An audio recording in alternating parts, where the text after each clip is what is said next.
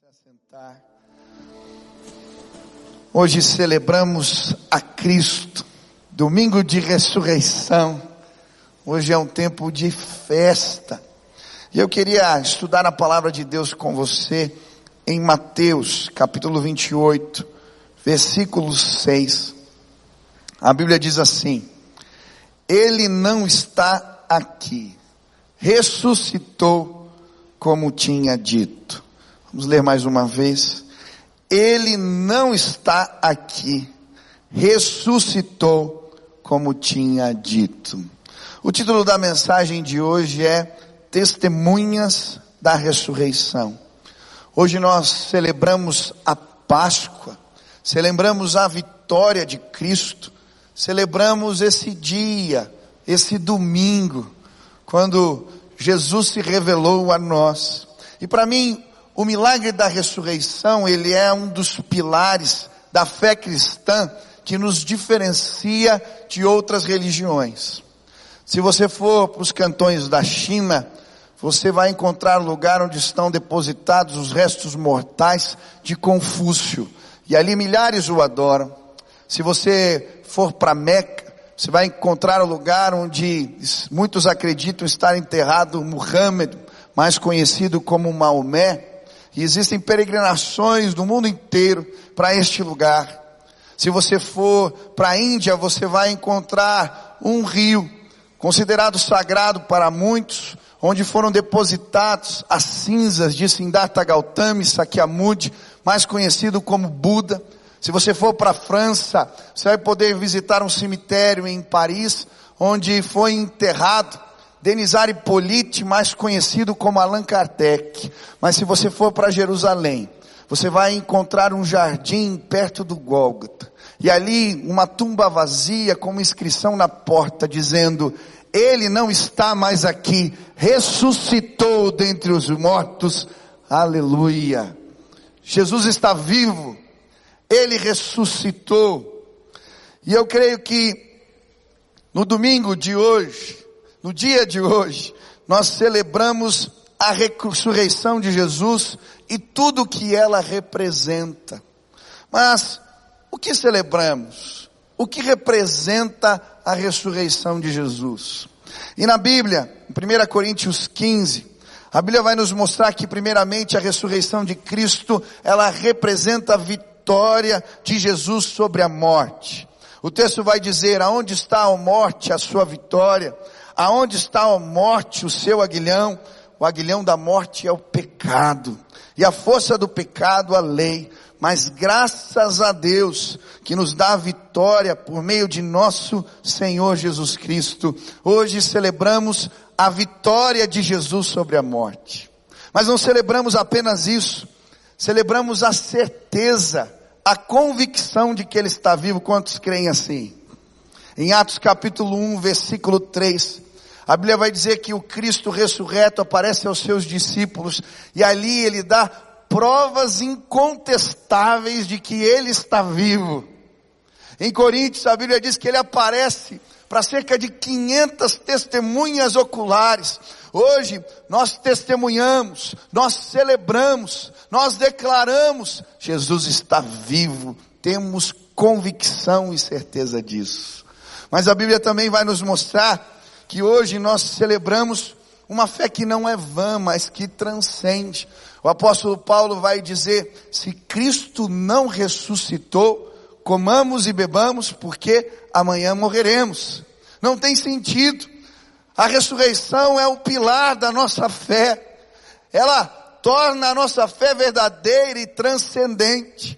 Mas também celebramos hoje, no domingo de Páscoa, a esperança que é Jesus, a primícia dos que dormem. E o texto na palavra de Deus diz, mas de fato, Cristo ressuscitou dentre os mortos, sendo as primícias dentre aqueles que dormiram, visto que a morte veio por meio de um só homem. Também a ressurreição dos mortos veio por meio de um só homem. Hoje nós celebramos Jesus, que teve o seu corpo glorificado. E um dia, como ele, Glória a Deus.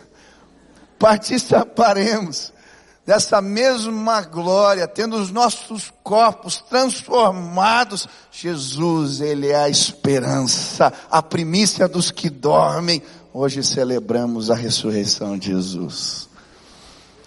E o que me agrada nas Escrituras é que quando esse tema nos é apresentado, a ressurreição de Cristo, ele é apresentado na perspectiva da, das testemunhas daqueles que tiveram um encontro com o Cristo ressurreto.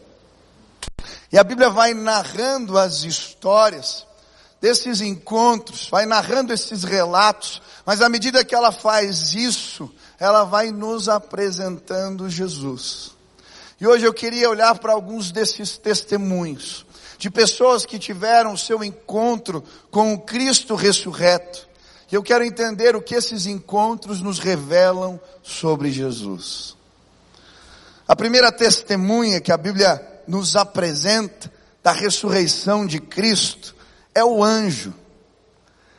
Mateus 28, versículo 2 diz assim: E eis que sobreveio um grande terremoto Pois um anjo do Senhor desceu do céu. Chegando ao sepulcro, rolou a pedra da entrada e assentou-se sobre ela. Sua aparência era como um relâmpago, suas vestes eram brancas como a neve. Os guardas tremeram de medo e ficaram como mortos. O anjo disse às mulheres: Não tenham medo. Sei que vocês estão procurando Jesus, que foi crucificado. Ele não está aqui. Ressuscitou, como tinha dito. A primeira testemunha da ressurreição de Jesus é o anjo, que vem contar o que já tinha sido anunciado nos céus. Cristo ressuscitou. E é interessante porque esse anjo que vem trazer essa notícia, a Bíblia diz que ele tem a semelhança de um relâmpago. Quando ele chega, ele faz o chão tremer. Ele sozinho rola a pedra do sepulcro. Sem dúvida, essa mensagem é uma mensagem poderosa. Sem dúvida, o que ele vem revelar é o Jesus que é o poder de Deus para vencer. E quando eu li essa passagem, eu fiquei pensando na mensagem da Páscoa, da ressurreição na perspectiva do céu. O que aconteceu entre a morte e a ressurreição de Cristo? O que se passou? Como é que essa mensagem foi anunciada nas regiões celestes? Como é que esse anjo veio agora anunciar? E são vários os textos. Um que eu gosto e que fala desse tempo da ressurreição na perspectiva do céu é Colossenses 2, versículo 14 e 15. Ele diz assim: E cancelou a escrita de dívida que consistia em ordenanças e que nos era contrária. Ele a removeu pregando-a na cruz e tendo despojado os poderes e as autoridades, fez deles um espetáculo público, triunfando sobre eles na cruz do Calvário. Aleluia! Na perspectiva do céu, sabe o que representou a morte e a ressurreição de Cristo? Ele foi o desfile da vitória onde Jesus chega e expõe os demônios, as autoridades, os principados, as potestades, a vergonha diante do seu triunfo. Eu pode, posso imaginar essa movimentação acontecendo. Quando ele ia dentro, nas profundezas da terra, diz a palavra em Efésios, e ele anuncia a sua vitória. A ressurreição na perspectiva do céu é o desfile da vitória de Jesus. Mas ela também é, segundo 1 Pedro, a proclamação desta mesma vitória. Diz assim a palavra, pois também Cristo sofreu pelos pecados, uma vez por todas, os justos pelos injustos, para conduzir-nos a Deus. Ele foi morto no corpo, mas vivificado pelo Espírito, no qual também foi e pregou aos espíritos em prisão. Sempre que eu li esse texto na Bíblia, eu falava, mas que, que significa? Jesus foi pregar para os espíritos em prisão. Que negócio é esse? Foi pregar para os demônios o quê? E a palavra pregar aqui no grego significa querigma. Querigma quer dizer proclamação de vitória. Quando tinha uma guerra, vinha o arauto, alguém escolhido pelo comandante, para trazer as notícias, a notícia da vitória. Essa era o querigma. Sabe o que Jesus foi fazer? Na perspectiva celeste, neste tempo, tempo da Páscoa, ele foi ao Hades, ao inferno, proclamar a minha, a sua vitória. É por isso que em Cristo somos mais do que vencedores, aleluia! Você pode dizer para quem está perto, em Cristo você é mais do que vencedor. Efésios vai dizer o mesmo. Por isso é que foi dito quando ele subiu em triunfo às alturas, levou cativo muitos prisioneiros e deu dons aos homens. Que significa ele subiu? Senão que também descer às profundezas da terra. Aquele que desceu é o mesmo que subiu acima de todos os céus, a fim de encher todas as coisas. Ele foi lá proclamar a minha sua vitória. E depois sentou-se à destra do Pai. Aleluia! Jesus é vencedor.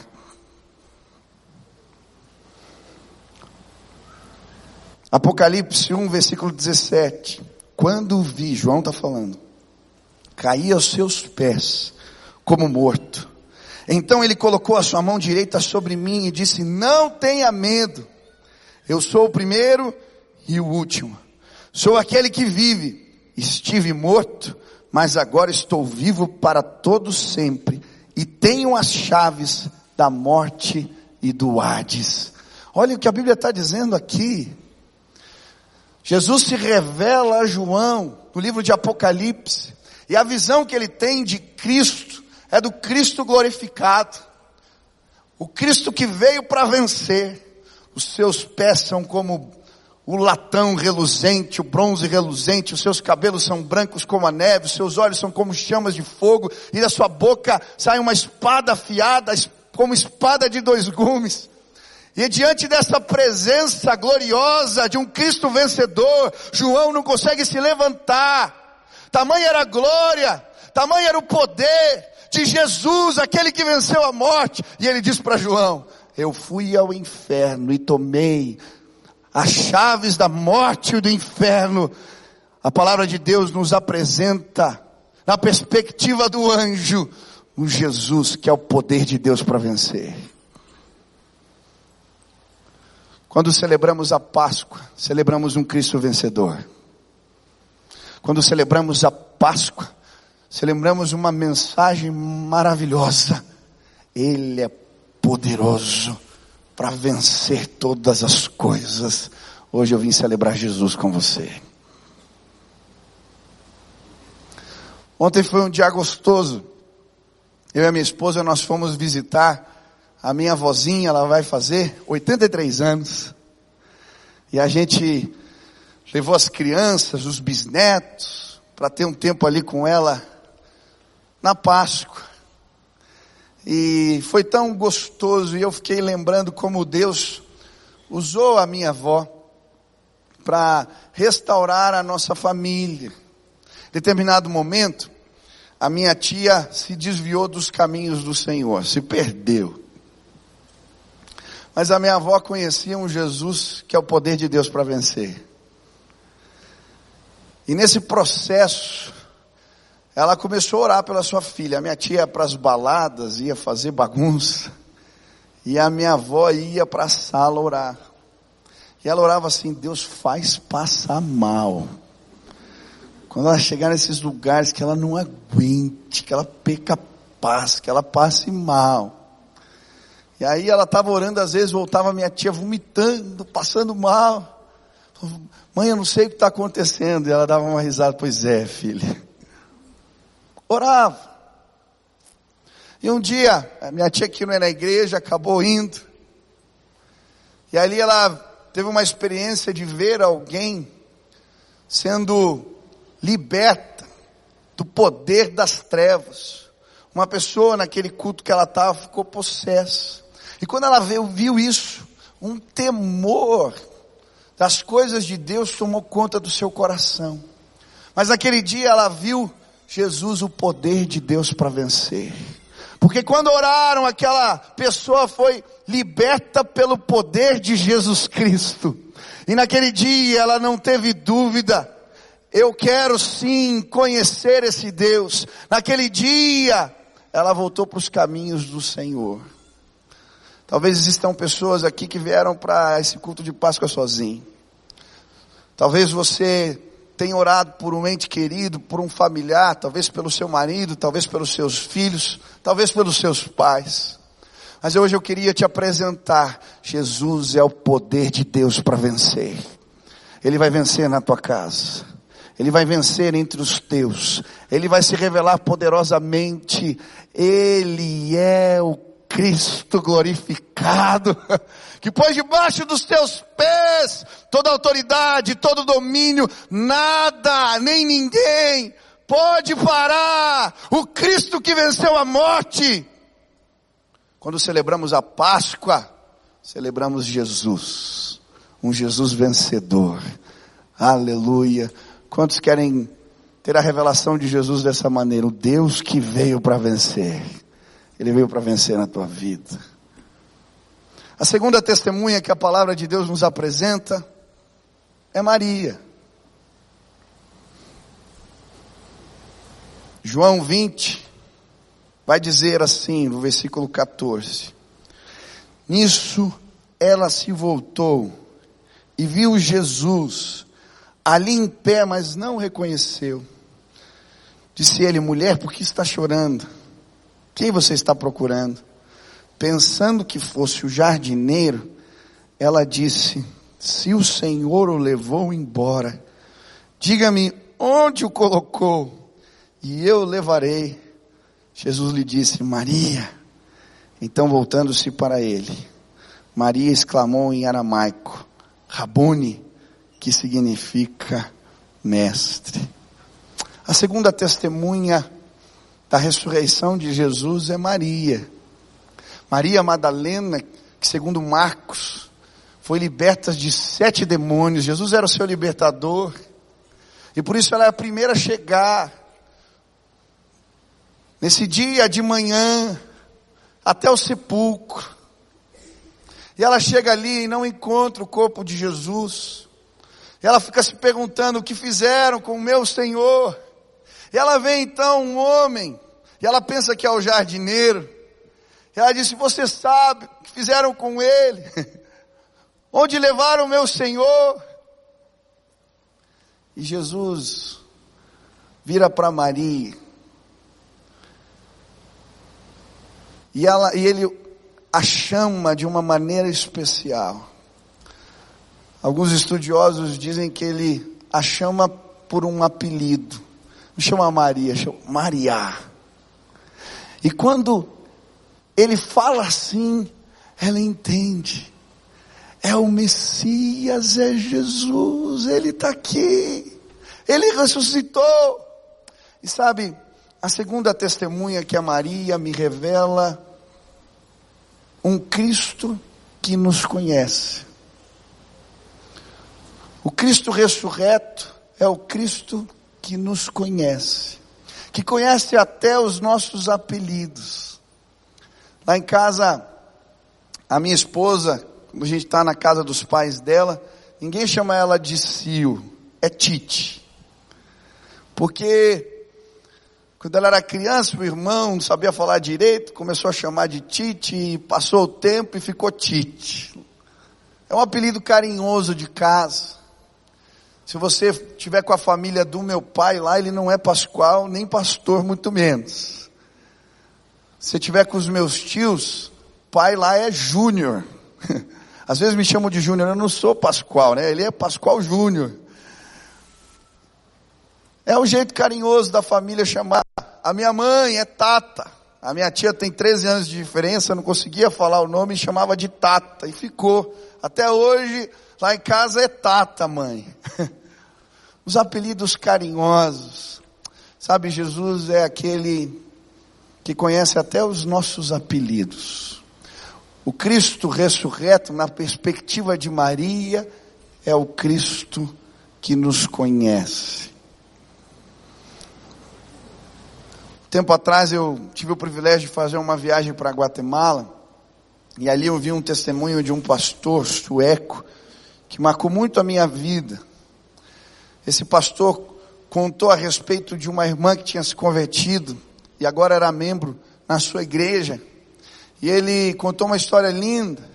Essa mulher um dia acorda pela manhã com uma depressão profunda, numa angústia e ela acorda decidida a tirar sua própria vida. Mas de manhã, logo cedo, ela faz uma oração estranha.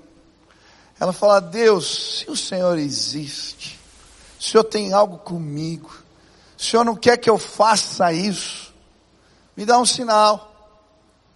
Tinha uma música que a mãe dela cantava para ela quando ela era criança, música de Niná, que falava de uma árvore grande e velha. E ela falou: se alguém no dia de hoje cantar para mim, eu ouvi cantando essa canção de uma árvore grande e velha, eu vou entender que o Senhor tem algo comigo. Que oração!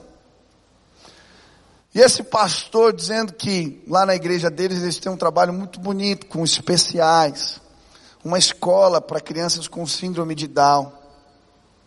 E naquele dia, as professoras da escola levaram as crianças para passear na cidade, para ensiná-los a atravessar a rua, a dar o troco, a pagar as contas. E eles estavam nesse passeio. E de repente, quando foram atravessar a rua, um desses meninos especiais com síndrome de Down parou na frente do sinaleiro. E ele começou a cantar com todos os pulmões. uma música que falava de uma árvore grande e velha. Aquela mulher estava passando pelo sinaleiro escuta aquela canção. Ela para onde está e começa a chorar. Vai procurar a professora e conta a oração que tinha feito pela manhã. E naquele dia, na frente do sinaleiro, aquela mulher entrega a vida para Jesus e é transformada por Deus. O pastor ficou tão impactado com a história que foi lá na escola visitar o menino. E no dia que ele foi lá, a mãe estava junto e ele perguntou: Você canta essa música para ele? Ele aprendeu contigo essa canção? E a mãe respondeu: Olha, pastor, eu nunca vi meu filho cantando essa música nem antes, nem depois desse dia. Sabe o que eu creio? O Espírito Santo de Deus visitou aquele menino para revelar àquela mulher o Cristo ressurreto que nos conhece. Hoje eu vim dizer: Jesus te conhece. Ele conhece teus apelidos, ele conhece as canções de Ninar, ele conhece o que está mais no íntimo do coração. Quando celebramos a Páscoa, celebramos um Cristo vencedor, mas celebramos um Cristo que nos conhece e quer se relacionar conosco. A Bíblia continua nos apresentando a ressurreição de Cristo. E ela apresenta mais uma testemunha. São os discípulos no caminho de Emaús. Em Lucas 24, a Bíblia diz assim: Quando estava à mesa com eles, tomou o pão, deu graças, partiu e o deu a eles. Então os olhos deles foram abertos e o reconheceram, e ele desapareceu da vista deles. Perguntaram-se um ao outro: Não estavam ardendo os nossos corações dentro de nós, enquanto ele nos falava no caminho e nos expunha as Escrituras? Eu acho tão bonita essa história. Jesus aparece para Maria, mas agora ele se revela aos discípulos que estão no caminho de Emaús. E esses discípulos eles estão de tal maneira envolvidos na sua dor, falando do que havia acontecido com Jesus, tão decepcionados que Jesus começa a caminhar com eles e eles não são capazes de vê-lo, de enxergá-lo. Eles caminham, Jesus lhes explica as profecias, a palavra, mas mesmo assim eles não reconhecem. E aí, em determinado momento, quando Jesus estava se despedindo, eles o convidam para ir à sua casa. Quando chega na hora do lanche, a Bíblia diz que no partir do pão, as vendas espirituais caem, e Jesus se revela agora, e eles podem entender quem Ele é. E sabe, essa, esse testemunho desses discípulos me mostram que o Cristo ressurreto, Ele não apenas nos conhece, mas Ele quer se tornar conhecido de cada um de nós. A Bíblia diz que o Deus desse século cegou o nosso entendimento, para que não possamos ver nem enxergar, para que não possamos entender quem de fato Jesus é. E é por isso que existem pessoas que, apesar das intervenções de Deus na vida, não compreendem, não entendem. Quanta gente eu conheço que Deus tem de alguma maneira se revelado, mas a cegueira ainda está lá. E então é no partir do pão, quando algo especial acontece, que a revelação de Deus alcança essas vidas e agora Jesus se torna conhecido delas também. Para alguns ele usa o pão, para Pedro ele usou uma rede cheia de peixes. E aí eu posso contar histórias e mais histórias de um Jesus que se revela através de sinais, para que possamos conhecê-lo. Alguns anos atrás eu estive pregando em Ijuí, num congresso de jovens. E nesse congresso, quando eu terminei a primeira mensagem, um jovem veio me procurar. Falou, pastor, você lembra de mim? Esse é o tipo de pergunta que pastor não gosta. Dá uns arrepios, é tanta gente, às vezes a gente não lembra. E ele chegou, você lembra de mim? Eu olhei falei, querido, me desculpa, eu não lembro de você. Falou, pastor, alguns anos atrás, você pregou num acampamento em Santa Maria. E eu estava nesse acampamento. Pastor, eu estava vivendo um tempo muito complicado na minha vida. Eu estava desviado. Eu tinha me decepcionado com os meus pais, tinha me decepcionado com líderes da igreja, tinha me decepcionado com a igreja. E eu me afastei, eu tinha descolorido o meu cabelo, eu estava revoltado. Eu queria que todo mundo soubesse que eu estava amargo, com raio. Eu comecei a fazer tanta coisa errada, porque eu não acreditava em mais nada, em nem ninguém. E aí me convidaram para aquele acampamento, e eu fui só porque uma amiga me convidou, e eu pensei, bom, pelo menos eu vou me divertir, vou jogar bola, vou ter um tempo com os amigos, mas eu tinha decidido que eu não ia participar dos cultos. Então toda hora que um culto começava, eu ia para fora, eu ia para o quarto, eu ia para a praça do acampamento, mas eu não participava dos cultos. E o pessoal ali do acampamento começou a contar os testemunhos que você falava. Você tinha uns 23 anos, 22, muito novo. E eu fiquei interessado, mas não dei o braço a torcer. E aí quando começou o culto pela manhã, as músicas começaram a tocar. Eu estava ali, quando ia começar a palavra, um pouquinho antes, quando tocava os louvores, eu fui de novo para o banco da praça, mexer no celular. Mas enquanto eu estava indo, eu fiz uma oração. Falei, Deus, se o Senhor está me vendo aqui, se o Senhor se importa, Manda esse teu menino aí vir aqui falar comigo. E eu sentei e comecei a mexer no celular. E aí, de repente, estava no culto, você ia pregar, não sei como você apareceu ali do lado. Sentou na cadeira e você não vai lembrar o que você disse, mas você falou para mim assim: Deus ouviu a tua oração. E naquele dia, pastor, eu que estava revoltado entendi que Jesus, ah, ele queria sim se revelar para mim. Hoje eu sou pastor de jovens aqui no Rio Grande do Sul e estou com uma caravana nesse acampamento. Ah, que gostoso ver aquilo. Hoje eu vim dizer para você: Jesus está vivo.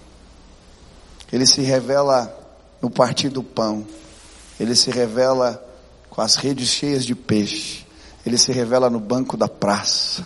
Ele se revela através dos mais diversos sinais, porque Ele quer se fazer conhecido de nós. Eu lembro quando Jesus se revelou para mim. Eu sabia as histórias, os versículos, as músicas. Mas foi através de uma oração de um amigo que eu entendi, os meus olhos se abriram. Jesus está vivo. Nesse lugar existem histórias diferentes de pessoas que entenderam a mensagem da Páscoa. Jesus ressuscitou dentre os mortos e Ele quer se revelar a cada um de nós, hoje, amanhã e depois de amanhã. Hoje celebramos a Cristo. Aleluia. Jesus ressuscitou. Hoje eu queria orar por você.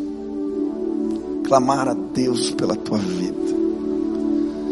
Mas antes, eu queria convidar todos aqueles que de alguma maneira foram impactados pela mensagem da Páscoa a ficar de pé nesse lugar e a junto comigo declarar que Ele está vivo se ele se revelou e você o conhece, fique de pé agora. Vamos adorar a Jesus. Vamos celebrar. Vamos enaltecer aquele que vive e reina. Testemunhas da ressurreição de Cristo estão nesse lugar. Mas hoje eu queria também orar por pessoas. Talvez Hoje Jesus quer se revelar a você como aquele que veio para vencer. E ele vai vencer na sua casa, entre os seus. São vários os nomes de Deus na Bíblia. El Rafa, Adonai, Yahvé Nissi, El Shaddai. Representam a revelação de Deus de diferentes formas. Hoje, o Cristo ressurreto quer se revelar a você como aquele que veio vencer na sua casa, entre os seus. Eu queria orar por você. Talvez hoje Jesus falou contigo. Ele te disse: Eu conheço o que está no teu coração, no teu íntimo. Eu conheço as tuas dores, teus apelidos. Eu vi as tuas preces hoje pela manhã, ontem à noite, antes de dormir. Eu conheço. Quero me revelar a você. Talvez Jesus falou contigo hoje. Ah, eu quero me tornar conhecido. Eu quero que você me conheça. Hoje eu vou revelar a minha glória.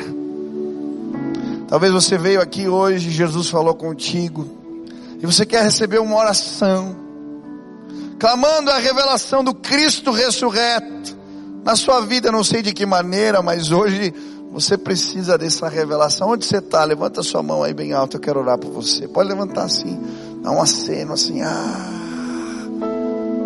Pode dar um aceno assim, ah, Jesus está vendo. Deixa eu orar por você agora. Pai, nós estamos em tua presença. Esse domingo de manhã no culto de Páscoa.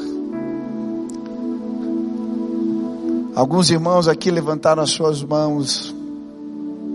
Eu quero pedir que Jesus se manifeste nesse lugar com poder e glória. Que o Senhor venha trazendo vitória. Tu és o poder de Deus para vencer. Ah, que haja vitória nas casas, que haja transformação, restauração, salvação. Pai, alguns têm escondido segredos. Existem coisas no profundo da alma que ninguém sabe. mas tu és Jesus. Aquele que conhece os nossos medos, os nossos anseios, as nossas preocupações, o nosso jeito de ser. Jesus, se revela hoje aqui mais uma vez. Existem pessoas aqui, Deus, que talvez nem te conheçam. Mas assim como o Senhor se revelou no partir do pão para os discípulos no caminho de Emaús, que hoje eles possam ver a tua glória, que as escamas dos olhos caiam e que a revelação do Cristo ressurreto alcance as nossas vidas mais uma vez. Te glorificamos, Pai, te exaltamos ah, louvado seja o teu nome, Pai. Obrigado pelo teu sacrifício, mas obrigado porque tu és vencedor, campeão. Tu és o nosso Senhor. Te exaltamos, Pai, em nome de Jesus. Amém. Vamos adorar a Deus com essa última canção. Dá a mão para quem está do seu lado. Celebra Jesus. Ele vai entrar na tua casa. Ele está vivo. Ele vai se revelar a você.